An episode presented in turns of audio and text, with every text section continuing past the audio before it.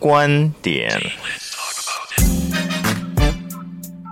时事、教育、生活、财经、科技或流行，让我们分享不同的观点，拓展我们的眼界。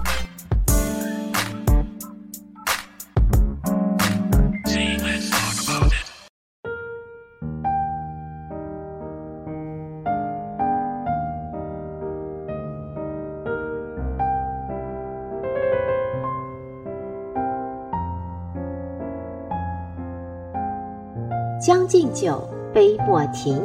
岑夫子烹茶煮酒，谈人生百态，看世事变化。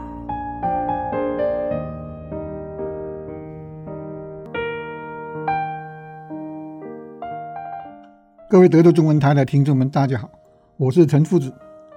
今天跟大家讨论的题目是“富贵险中求”。这句话是人们耳熟能详的。俗语，而且会被很多投机者。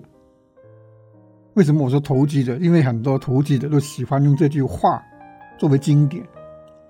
它字面的意思是说，任何财富与地位的取得，都是建立在冒险的基础上。你所冒的风险越大，博取到的财富就越多，地位越高。所以，这句话通常是机会主义者唆使更多的人。跟随起投机冒险的神药，也可以说这句话具有极大的蛊惑性。当然，这句话里面也有它合理的一方面，因为合理的一面就是说，富贵险中求的“求”字，告诉我们，你不管谁要达到任何目标，实现任何理想，都必须通过自己的。努力和付出才能变成现实，你不奋斗是不可能达到成功的彼岸的。但是我们还可以说，这句话其实还有一句话，上面的，就是说，跟腹中险中求一起的一句话是“成功戏中取”，这两句话是比较完整的。那我们可以说，这个关键里面是。你怎么样去求，怎么样去取成功、富贵？其实我们可以把它的内容和定义扩大一点。富贵险中求，表面上是说你想富贵、想发达、想有钱，其实它可以衍生出一个人的成功，或者说你在仕途上的成功，通过什么方法去取得更高的地位。更大的权力，也可以延伸到一场战争。你是怎么去打败敌人的？怎么样取得战争的胜利？在当代社会，除了战争，除了你的仕途之外，还有就是一个投资。我们可以举几个古今中外的例子，比较明显的战争。或者说你在跟敌人博弈中，你怎么样取得胜利？最有代表性的就是诸葛亮的空城计里面，他为什么采取空城计？也可以说是富贵险中求的一个事例。当然，这个富贵不是说他打仗为了富贵，他是在战争中怎么取得胜利。这句话可以套在他里面中。因为他没有办法了，司马懿来要攻打他，他手下只有赵云和一些很少的兵，他对付司马懿那么人多的大军，他只能够险中求胜，以胆量来战胜对方。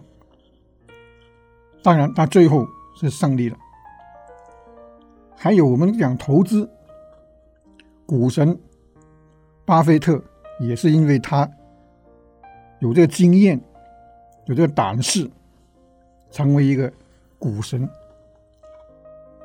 无论怎么样，我们在生活中遇到很多事例，很多人为什么能够在生活中、工作中取得成功？这成功包括你的财富、你的仕途等等，甚至你的学业。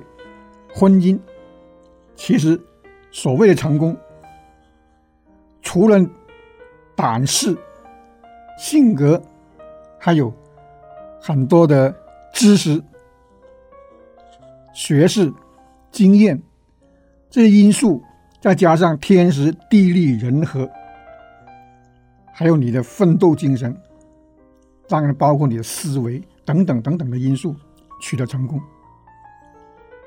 我们可以说，就富贵险中这个险怎么险法？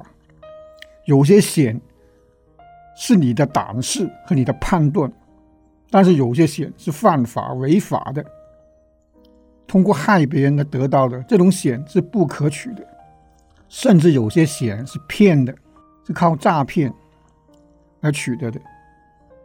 而成功的细，就是你的分析头脑。所有的分析，所有的知识用在你的细心的脑子上，才取得成功。所以，这种富贵险中求，确实不能够做。一个人成功，无论是仕途也好，生意也好，生活上也好，都是应该是靠自己的胆识和知识。